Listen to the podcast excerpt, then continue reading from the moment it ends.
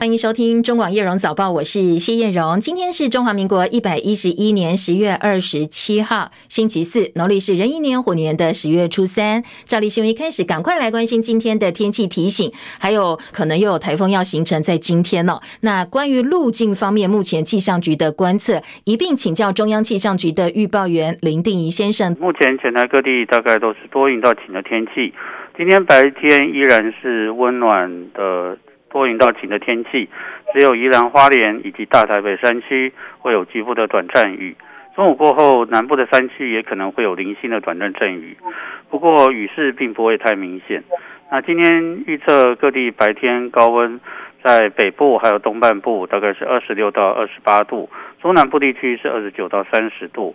应该要注意中南部日夜温差会比较大，早出晚归的朋友。要注意适时的添加衣物。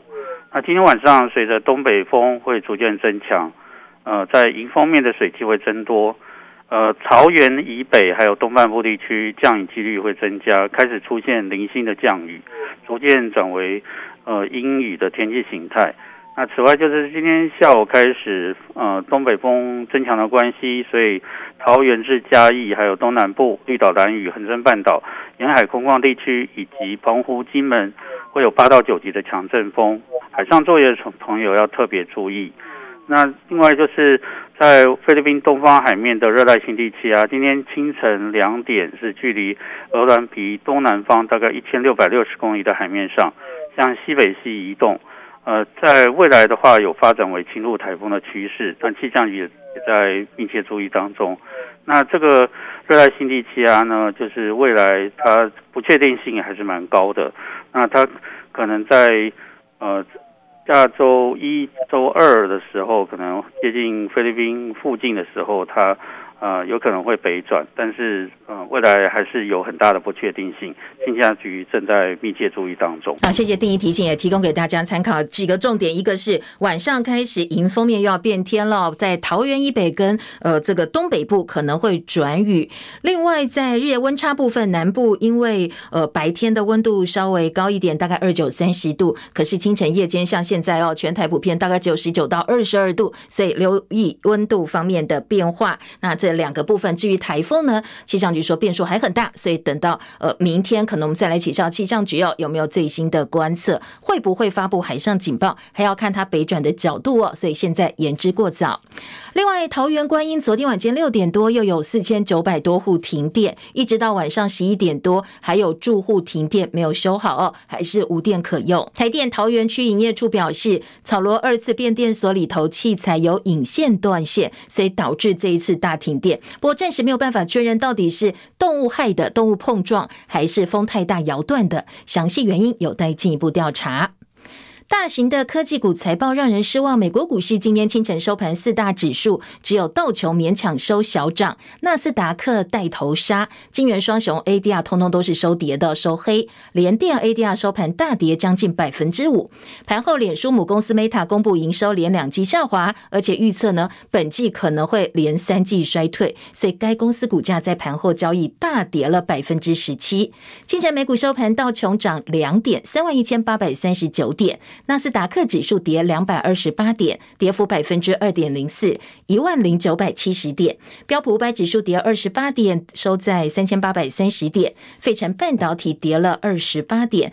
现在的跌幅观测百分之一点一八，两千三百七十六点。深夜收盘的欧洲股市，市场对于欧洲央行大幅升息的预期，推动欧元升值，欧元兑换美元回升到平价以上，平盘之上哦。这是九月以来第一次，所以欧洲主要指数在深夜都是收红的。伦敦股市涨四十二点，七千零五十六点；法兰克福指数涨了一百四十二点，涨幅百分之一点零九，收在一万三千一百九十五点。巴黎 CAC 指数呢涨了二十五点，涨幅百分之零点四一，收在六千两百七十六点。外资昨天终结台股连七卖转为买超，也推升台股收复一万两千七百点。股汇双涨，台币兑美元汇率收盘大幅升值了一点零四角，收在三十二点二一五兑换一美元。好，不但是最高价，也终止了连五贬，成交金额十一点一九亿美金。台股在台积电、联发科双双回升的情况之下，外资呢转为买超。助攻大盘守住了昨天的低点。台股收盘小涨六十二点，收在一万两千七百二十九点零五点，暂时收复了一万两千六百八十二点的防线，也重新回到一万两千七百点。台积电最高攻底三百七十九块钱，收盘涨幅百分之一点三五，当然市值呢也小幅回升到九点七五兆。不过市场对于明天要出炉的苹果财报还是相当担心哦，所以有点观望。台股还要注意的是，量能不济，恐怕会变变成了台北股市想要反弹的硬伤。昨天的成交量只有一千七百六十九点四八亿，量缩背离，而且连续四天压低在两千亿元以下。柜买市场成交金额急动到三百四十五亿元，这是超过两年来的新低量。而金管会已经寄出了限空令，所以市场关心接下来会不会全面净空。金管会主委黄天牧昨天说，现在台北股市面临的的状况跟过去都不一样，所以必须要整体的观察各种因素来做综合的判断，不是像以前一样遇到 A 就 B 这样一个选项。他说现在没有这么单纯了。半导体龙头台积电总裁魏哲家先前呢发布了一段影片，鼓励员工多多休假陪家人，所以大家开始担心可能会放无薪假，或者是有其他哦比较呃不好的一些想象。台积电昨天晚间特别发声明强调。现在呢，总裁是鼓励大家正常休假、充电之后继续回来努力工作，所以并没有强迫员工休假，或者是有任何无薪假的计划。经济部长王美花昨天则表示，他也跟台积电联系过了，了解相关的状况。这一封内部信呢，只是跟员工沟通的新模式。他说呢，现在台积电营运资讯在法说会说得很清楚，业绩还是很好，订单很满哦，大家不要担心。面板市况则是恐怕有逆风要面对，因为全球面板厂减产，群创受到影响。外传群创早在九月、十月就叫员工排休了，最近也传出可能会推出第二波强制休假方案，配合耶诞哦、元旦以及接下来的农历年假，希望员工赶快消化特休假，其中春节连休假期可能会超过十天。而红海旗下 iPhone 最大生产基地河南郑州被外国媒体报道爆发了大规模的感染，大概有超过两万人确诊。不过昨天晚上红海赶快发了声明说，这个是不实的消息，强调园区的营运相当稳定，投资人不要担心。美国晶片新禁令持续发酵，大幅影响到半导体大厂在中国大陆的布局。记忆体巨头 SK 海力士昨天表示，最坏的情况就是他们要撤出中国大陆，出售工厂跟资产之后，转移设备回到韩国去。美国在颁布禁令之后，不过呢，随后也宣布给台积电、SK 海力士、三星电子这些在中国建厂的半导体企业。一年的豁免期，不过呢，一年似乎也不太够，没有办法安定民心，所以这些企业在中国大陆的后续发展，显然已经开始慢慢动摇了。路透社最新报道，美国国务卿布林肯今天表示，中国已经决定不再接受台湾局势的现状，而且开始加大施压台湾，包括坚持动武的可能性。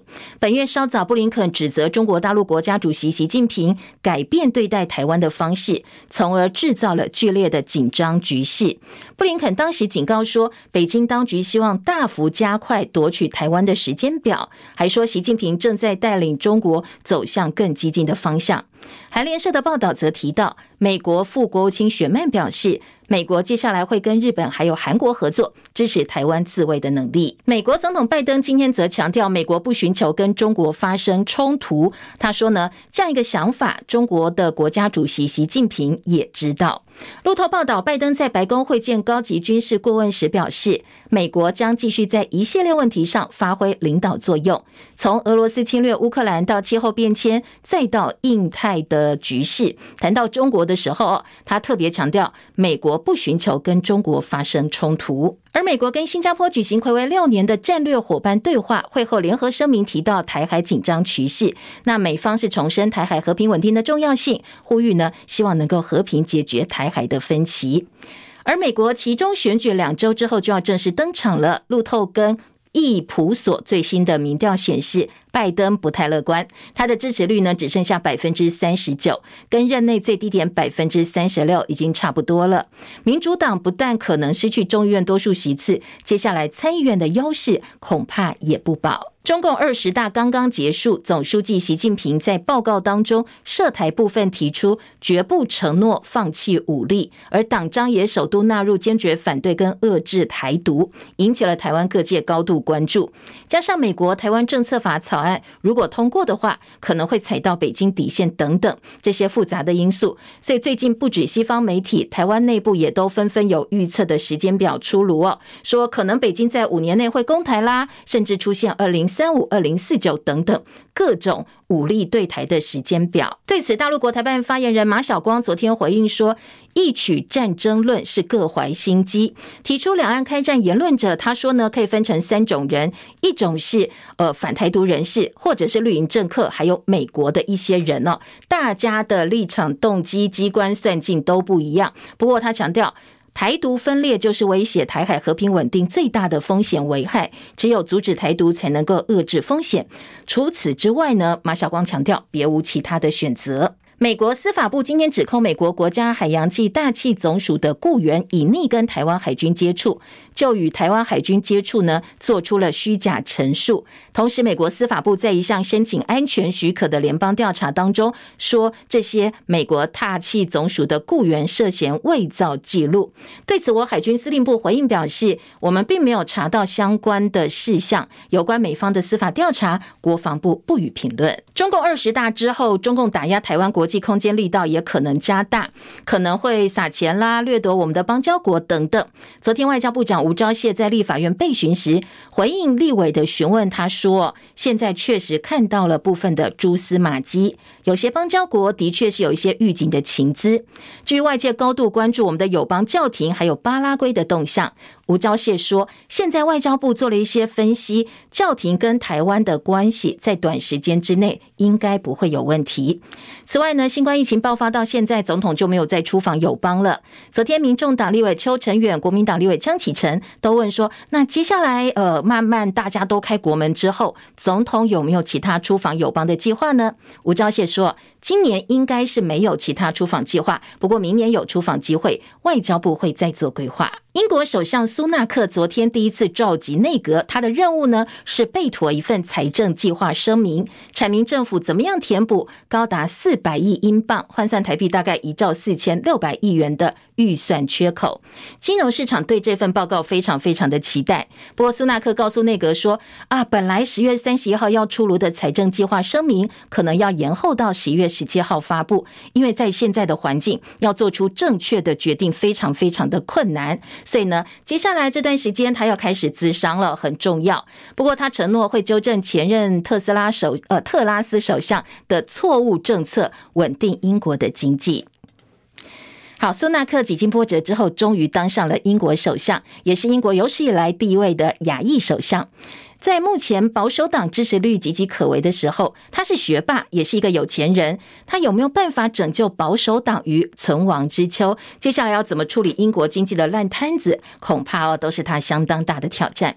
继续是记者叶博弈的分析报道。英国执政党保守党把强生逼下台之后，历经月余角逐，在苏纳克与特拉斯当中选了特拉斯当首相。特拉斯也是英国第三位女性首相，但她万万没想到，她最主要的政见，也就是所谓的涓滴经济学，一即为富人与大企业减税，希望惠及平民，彻底激怒英国大众，期待富人把钱省下来，能够佛心大发，把收益向大众雨露均沾。依正常的人性来想，也知道根本不可能。这就是特拉斯经济学犯的根本错误。在民意支持度只剩百分之十五的惨况下，特拉斯只能匆匆下台，并留下英国史上任期最短首相这个不光彩的标签。命运有的时候就是这么难以捉摸，千算万算不如天一化。当时含恨败北的钱财相苏纳克。在这个时候又被推出来竞争首相。根据英国保守党一九二二委员会的规定，要挑战首相大位的人，必须先得到一百位以上国会议员的连署支持。在表态参选的三人当中，除了苏纳克稳操一百五十名同僚票之外，另外两名竞争者，也就是原本想重回唐宁街十号的强生，还有英国保守党下议院领袖摩丹特，议员支持数都不及一百人。因此，苏纳克就顺理成章接任英国首相，同时也是英国的第一位亚亚裔首相。当然，目前内外环境对苏纳克都多有不利，众多媒体也做了分析，在此不需赘述。反而需要看到的是，苏纳克得以出任英国首相，本身就已经是现代英国政治史上的一件大事。在当前的英国，移民可以当议员，可以入阁，可以当伦敦市长，但是作为带领英国的首相，英国人还是必须跨越一些心理障碍。不得不说，特拉斯先前得以击败苏纳克，族裔成分仍然占了蛮大比重。然而，从先前新冠疫情到现在俄乌战争与通货膨胀，苏纳克都能够好好掌握时机，让自己发光。因此，他就是那个已经准备好了的人。所以，该是他的，终归还是会给他。这就是外界为什么戏称苏纳克是曲线当首相的缘故，因为他必须要绕过英国上层社会这个心理障碍。另外，还需要指出一点的是，有评论认为特拉斯这次仓皇下台与大众对女性领袖的偏见有关，这一点完全是胡说八道。英国不是没有出过女首相，柴契尔夫人以一介平民从一九七五年开始当了十五年保守党党魁，十一年英国首相，这难道还不走在时代前端吗？如果英国政坛还有看不起女性的潜规则，那该如何解释柴契尔夫人的英国成就？梅伊至少也当了三年的英国首相，因此在当前的英国来说，首相的性别不是重点，关键是你到底能够做出多少实事，而这正是苏纳克得以脱颖而出的最主要理由。中广记者叶博义在台北报道。伊朗女子艾米尼疑似因为没有戴头巾，遭到收押之后身亡。在她过世第四十天，数千人聚集在她的坟前。根据报道，警方还向抗议者开枪。另外，有一处什叶派穆斯林圣地遭到多名枪手攻击，至少有十五人死亡。戚海伦的报道。伊朗库德族二十二岁女子艾米尼上个月被控不当着装，遭到道德警察逮捕，在拘留期间死亡。在她丧命第四十天的二十六号，根据报道，伊朗各地爆发了冲突，有数千人来到她家乡萨盖兹的墓地，高喊“女人生命自由”。目前不清楚艾米尼的家人是否在场。过世四十天是伊朗和伊斯兰传统哀悼的重要日子。稍早，英国广播公司 BBC 报道，伊朗警方向抗议者开枪，有人权组织和目击者说，警方向人群发射了实弹和催泪瓦斯。路透社引用目击者的话说，防暴警察射杀了哀悼者，还有数十人遭到逮捕。伊朗中南部城市希拉兹一处什叶派穆斯林圣地遭到了多名武装男子攻击，至少有十五死十伤。伊朗通讯社形容攻击者是塔克菲里恐怖分子，意思是强硬派武装逊尼派伊斯兰主义团体。记者戚海伦报道。好，俄乌战争的消息呢？现在战火持续，乌克兰军队大举反攻之际，乌克兰总统的顾问阿列斯托维奇表示，现在俄罗斯正在补给，南部赫松州可能会出现最激烈的战役。俄罗斯开始展开入侵乌克兰以来第一次年度核武军演，已经把举行年度军演的计划通知美国了。美国表示，预期呢，俄罗斯展开年度雷霆战略核武部队演习期间，还会试射飞弹。说过去他们就试射过洲际弹道飞弹。克里姆林宫表示，到目前为止，所有的飞弹都命中目标。当然，两国紧张情势也加剧。俄罗斯总统普京透过视讯远距监军，而且呢，再度指控乌克兰计划使用脏弹。而在允许乌克兰谷物经由黑海出口协议十月十九号到期之前，俄罗斯官员再度宣称，这个协议有非常严重的问题。有一位了解谷物谈判的欧洲外交官告诉路透社，说普廷可能会利用联合国斡旋的黑海谷物协议延长这样一个方式，来作为取得筹码，主导下一个月二十国集团峰会的一种方式。我们的外交部昨天举行台湾乌克兰友谊酒会，外交部长吴钊燮发了三点声明，包括强调已经编列明年度的预算，要捐五千六百万美金，换算台币是十八亿哦，要捐来帮助乌克兰重建医院、学校，还有一些关键的基础设施。美国嘻哈天王肯爷，本来他的名字是肯伊威斯特，最近发表了反犹太言论，连他的前妻哦。戴尔这个卡戴珊都看不下去，他的行为被很多过去的合伙人、经纪公司，还有很多品牌大厂赶快跟他做切割，纷纷宣布解约。而 IG 呢，也已经把他的账号停用了。全球首富马斯克有意收购社群媒体推特，不过双方因为官司，现在一直没有办法达成协议。马斯克今天推文发布他进入推特总部的影片，暗示说：“诶，这个收购案可能马上就会达成了。”此外，他也把自己推特的自我介绍改为推特领导人，暗示他马上就要变推特老板。除了推特之外呢，路透引述知情人士的话说，现在马斯克已经通知承诺帮助他以四百四十亿美金收购推特的共同投资者，说他二十八号之前就会完成这个收购案。至于在国内的政治话题，九合一倒数一个月就要投票了，确诊者到底可不可以外出投票，备受各界关注。好，昨天中选会副主委陈朝健解释，他说国内不在籍投票或特设投票所，根据我们的选办法哦，通通都是于法无据，所以呢，我们不可能比照日韩的方式让确诊者投票。换句话说，几乎确诊者应该是没有办法出门投票。外界质疑负责高端二期临床数据解读的公司丘以斯生计是中资陆企。高端昨天在说明说不清楚丘以斯母公司到底是不是中资。不过我们有特别签约，只有台湾执行的人有权限可以进入资料库，而且说资料库是直接传回美国的。国内很多生技产业都跟丘以斯合作，强调高端不是笨蛋，不希望因为被抹红打垮整个生技产业。不过现现在投审会要开始调查了，如果真的有中资的话，可能会对高端开罚。针对高端疫苗二期临床试验找陆气来处理，卫福部长薛瑞元说他不清楚。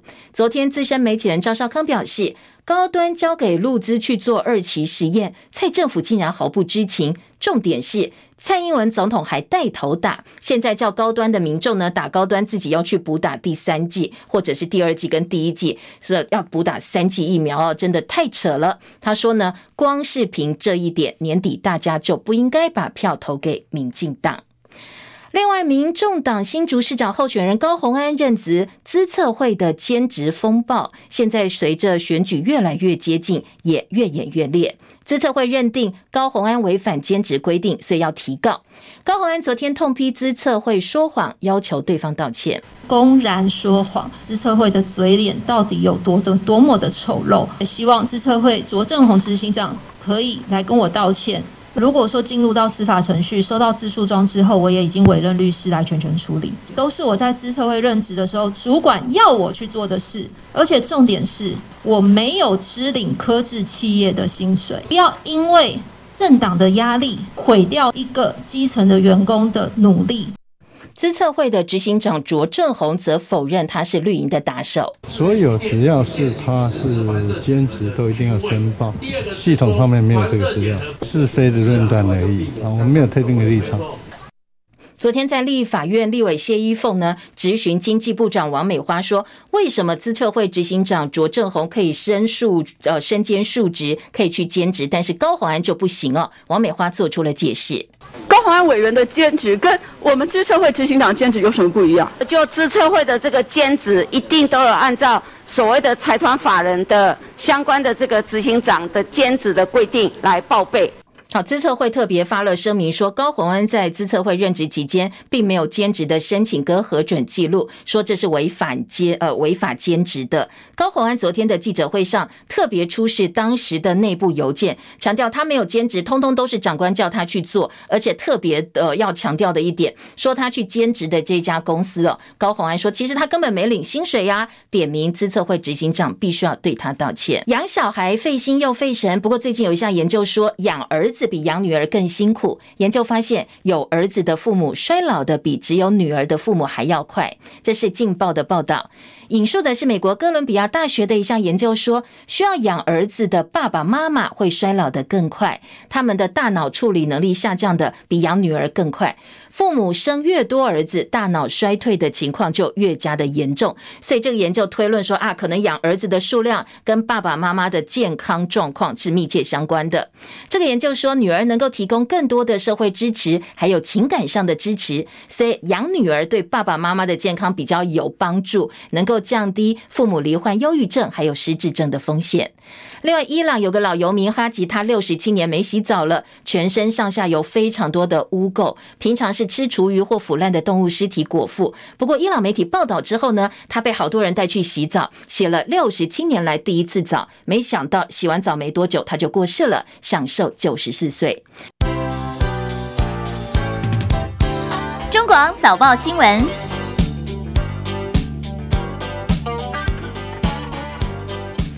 好，再来关心今天国内主要平面媒体头版头条的新闻焦点。呃，在头版头部分呢，台海情势还是综合性报纸最关注的重点。中时呢转载了昨天国安会秘书长顾立雄接受网络媒体专访的内容。重点放在他大谈两岸紧张情势，特别是说，呃，现在可能两岸的紧张情势非常非常的严峻。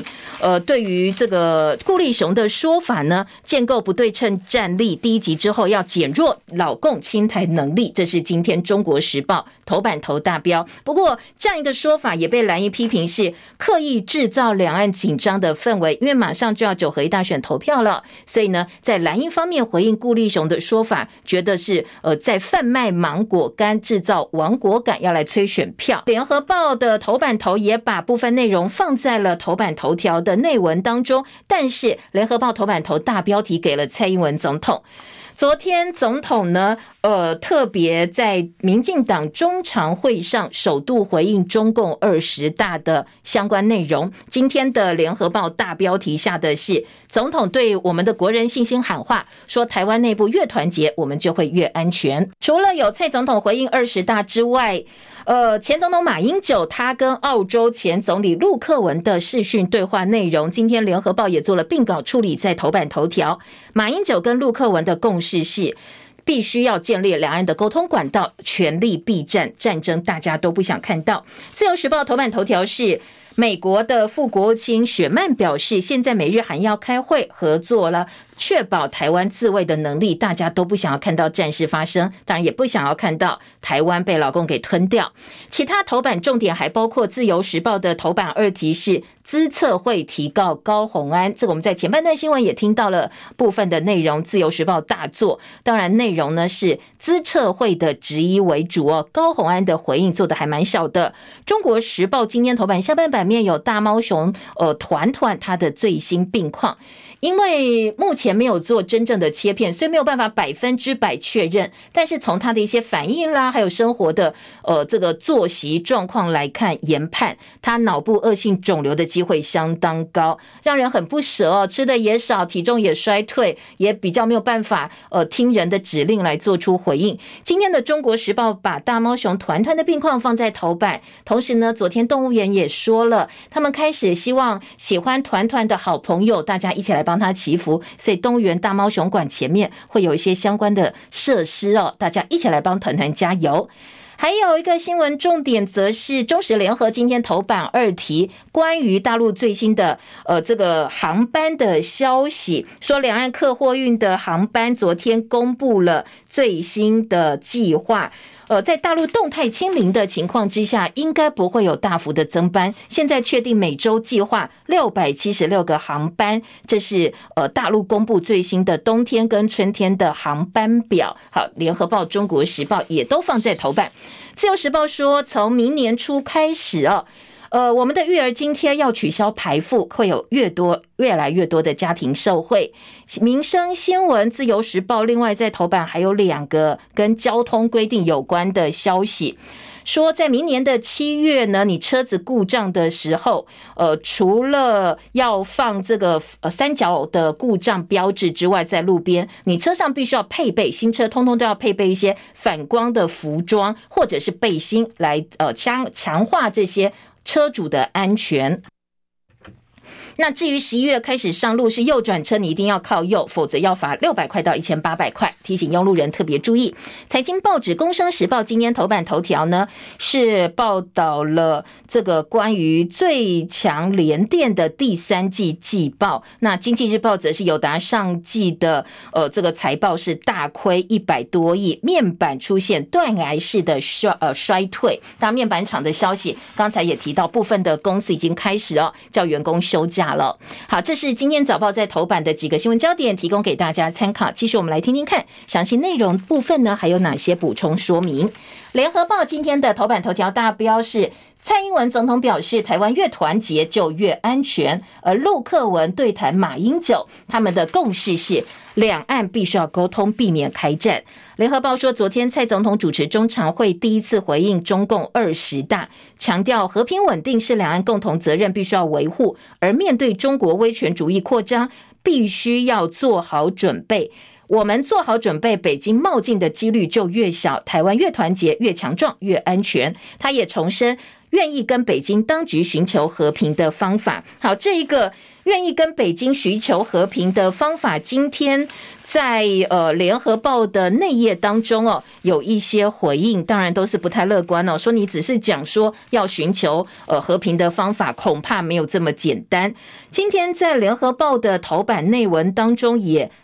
也报道了国安会秘书长顾立雄接受网络媒体岂有此理专访当中，也谈到了二十大。他说，研判中共对台恫吓、混合战、认知作战、资安攻击，还有经济。右西制裁、外交夺取，通通都有可能进行。所以呢，呃，我们必须要表态，让老共知道台湾不会屈服。针对国安局长陈明通先前说，中共可能在二零二三年以战逼谈，顾立雄表示，现在没有看到中共发生战争、发动战争的情况出现，也没有情报显示二零二三年会发生，因为老共自己问题也很多。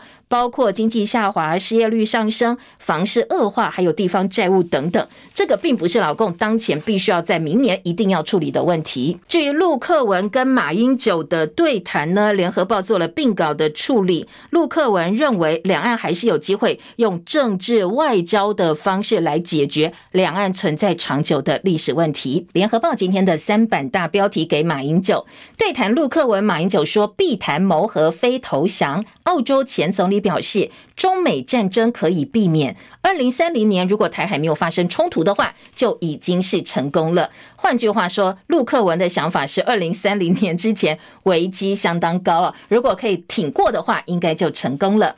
好，在今天联合报引述马英九跟陆克文视讯对谈的内容。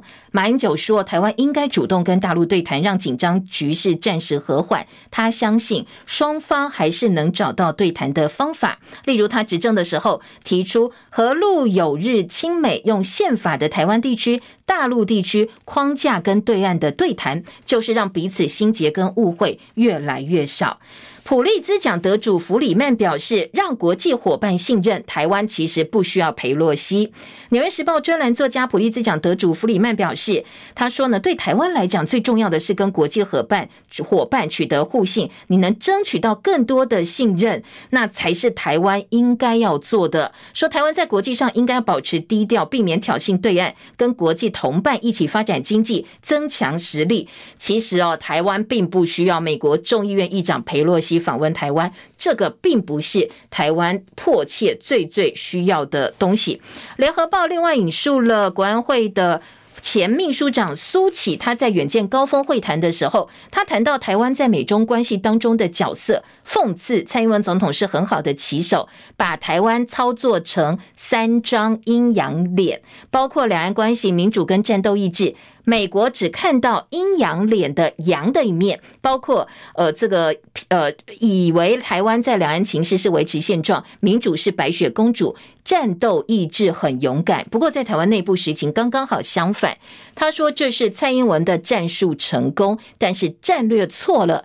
因为呢，你战术成功，确实美国看到你想让他看到的，不过却把台湾带到了战略的绝境。他预言说，老共二十大之后，中共总书记习近平第三任的五年之内，两岸历史的审判很快就会到了。在两岸关系上，过去蔡总统提到两岸互不隶属之后，整个变调完全回不了头。蔡总统说，两岸要谈判互不隶属存在之后，两岸要复谈就不可能了。他表示，内外落差的结果，第一个想要走台独的人更有信心，认为全世界都支持台湾台独，大陆是坏人哦。另外呢，大陆更相信美国跟台湾勾结，台湾倚靠美国谋取独立，或者是美国利用台湾来打压大陆、制裁中国。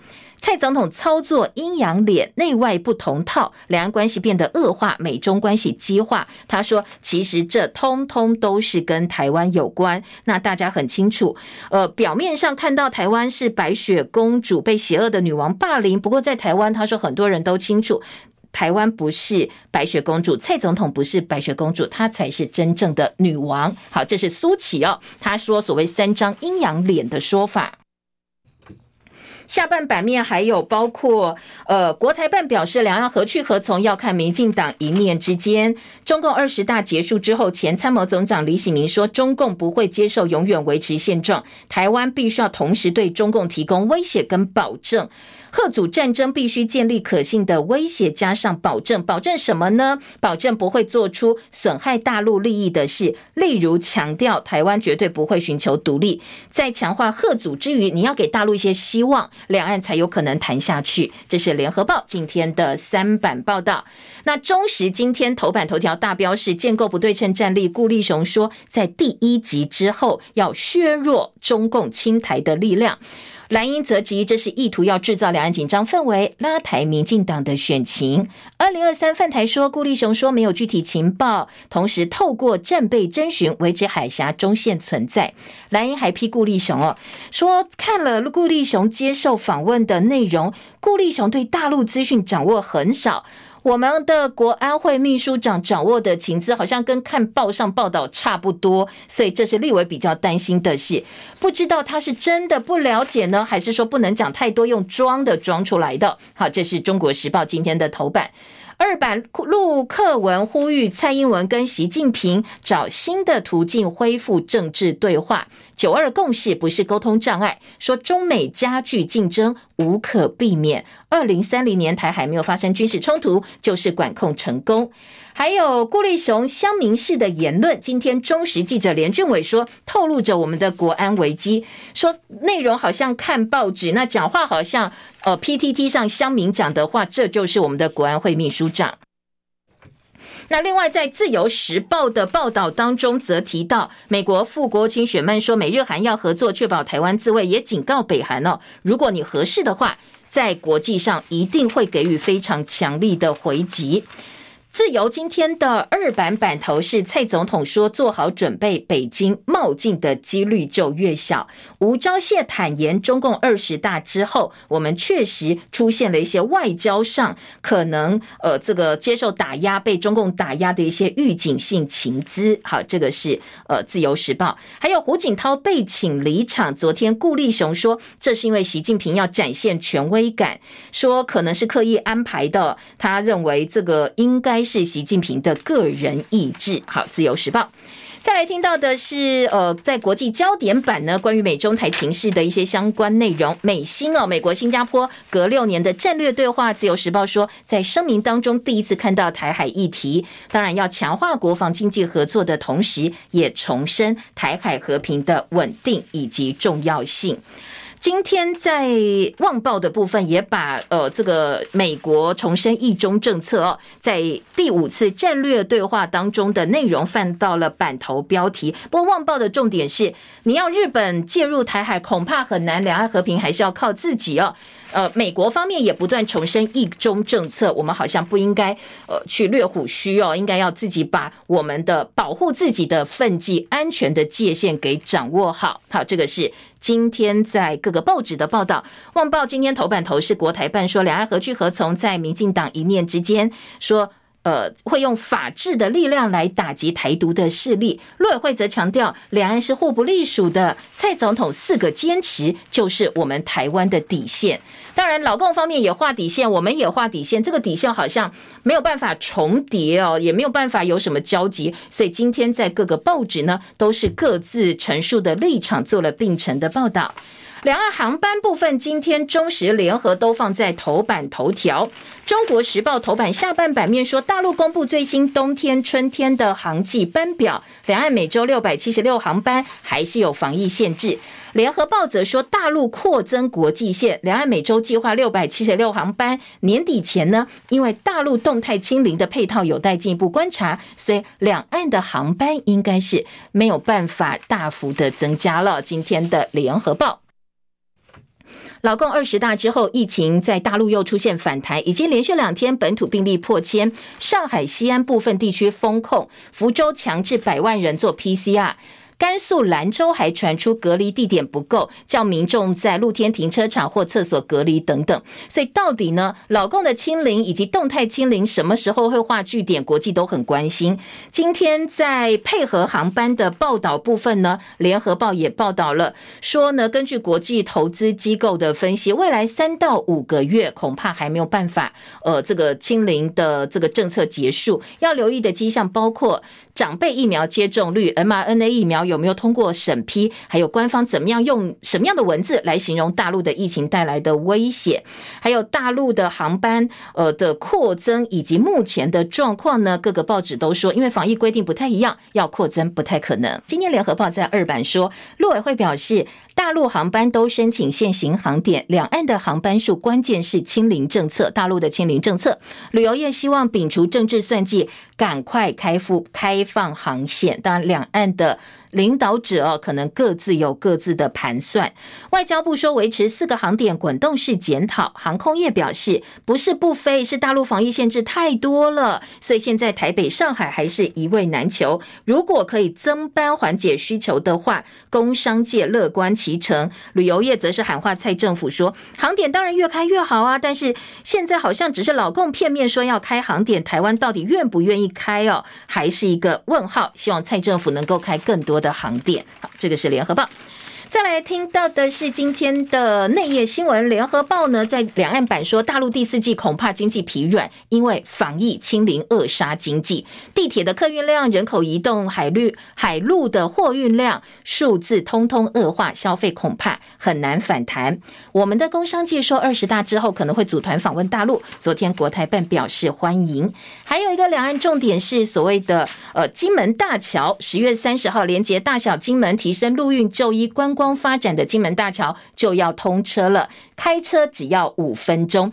经过十年花了九十六亿元打造的金门大桥，附挂电力、电信、水等民生管线，全长大概五点四公里，四点七公里位在海上。今天在自由时报生活新闻版面呢，是把金门大桥马上就要通车做到了版头的大标题。而且除了金门大桥之外，昨天呢，金门县长杨振武受访的时候说。好，金门大桥通车典礼之后，下一个我的目标是要全力推动金厦大桥，希望呢，呃，能够让民众哦，两岸之间的往来有一条更便利的道路。好，这个是自由时报的报道。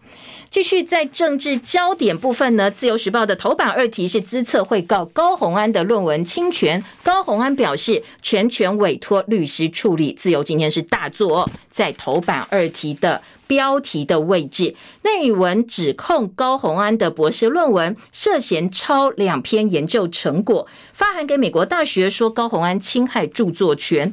不过，关于呃这个论文的部分，高虹安其实先前已经提出了很多的说明了。这一次的重点是资策会提告，说比对文字超过百分之三十。不过，美国的大学好像先前也已经帮高虹安背书了。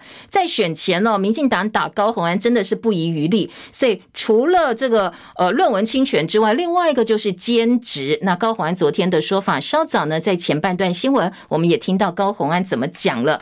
他受了电子邮件，重点是说我所有做的事情都是长官叫我去做，那你到底有没有呃去呃申报给资策会上面？这个我听长官的话做，现在回头来说我没有申报，而且呢，你所谓兼职的单位，我又没有拿他的钱哦，这是高虹安的说法，我没有领双薪，但是民进党说，哎，那你没有领双薪，你把证据拿出来呀？好，这个是民进党继续来质疑高虹安。在内文的政治话题选战焦点呢，今天在联合报九合一选举特别报道当中，大标题是说绿营拼撒卡都战区，聚焦希望能够呃拿下北北基桃哦。在选战部分，从今天起倒数三十天，民进党的秘书长林锡耀在中常会说，过去比较冷的战区现在已经升温了。在民进党提出支持十八岁公民权之后，下周要推反黑金，所以呢，两边各自有各自的盘算。民进党认为台北、新竹、苗栗现在是所谓撒卡都的选区，只要冲破得票率四成，就有胜选的机会，所以他们在新竹打高红安马二，另外在蓝营方面呢，则认为有机会六都过半，拿下十六个县市。中台湾选情稳定，选战的关键是北北基桃的胜负，所以国民党会把重心放在北台湾，两党各自有盘算。当然，民众党希望能够守住新竹哦，让高虹安可以维持现在领先的优势。中选会说确诊不能投票，也不会设特别投票所，不会延长投票。蓝营说这个是行政怠惰，你根本就不做，呃，说这个是剥夺了大家的投票权。高端的中资争议，蒋万安昨天痛批哦，说呃，这个在陈时中部分呢，或民进党部分是以抗中为名，分赃为实，这部分根本就没有抗中保台的 DNA。民众党是挂着抗中的招牌，进行的是分赃的买卖。但是在高端委托中资做数据分析部分，陈时中说这是法定程序哦，一切交给卫福部来说明。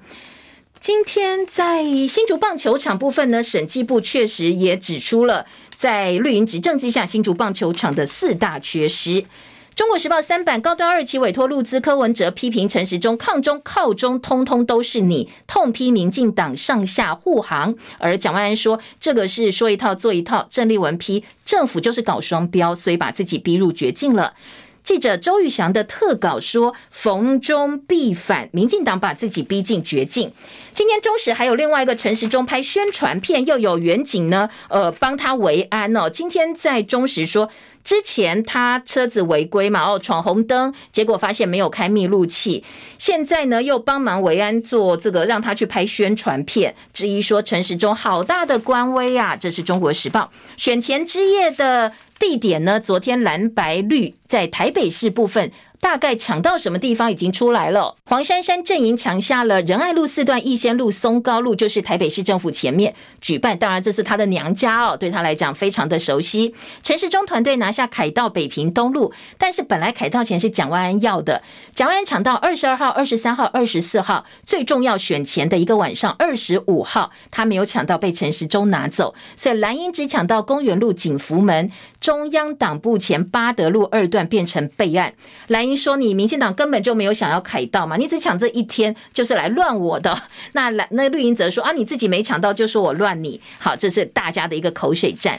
另外，限制半导体人才到大陆，吴正中说不能够乱管。立委说要加强管制大陆企业的挖角。国科会说，其实很多人才已经不想去了。国家关键技术产业子法年底出炉，立委要求去管制人才到中国大陆。但是呢，国科会说这东西人才流动你不能乱管呢。你现在美中科技战激烈，你要靠大家自由意愿想去，或者是诶，我考量到美中科技战我不想去，而不是哦，通通一刀切说你不能去。好，这个是国科会方面的一个回应。继续来听到的是研究媒体的分润机制呢？唐凤说不排除立法。数位发展部长黄唐凤表示，为了确保数位平台跟新闻业能够分润，针对分润达成共识，一个月之内会促成彼此对话。因为新闻有价，跑新闻也是很辛苦的，也是用好多的力气跑出来的。另外，NCC 的这个关于静电视风暴，前董座跟 NCC 副主委昨天互杠，今天静电视会开临时股东会讨论增资。好，这个是联合报的内页新闻，意味着审查通过莫德纳 BA. 点五疫苗，最快下个月初就会到货，第一批大概六十万到七十万剂，如果有不足的话，才会再买 BNT。昨天新增的本土个案六万零两百六十一例，那指挥中心说还是下降的。至于呢，次世代疫苗 BA. 点五次世代疫苗已经呃，这个在我们的指挥中心开会的部分呢，现在已经初步过关了。今天会正式讨论接种的相关事宜。好，这是疫情方面的焦点，提供给大家参考。我们时间到了，谢谢大家的收看收听，祝福您今天美好顺心，留意温差哦。还有今天晚间变天，明天同一时间再会，拜拜。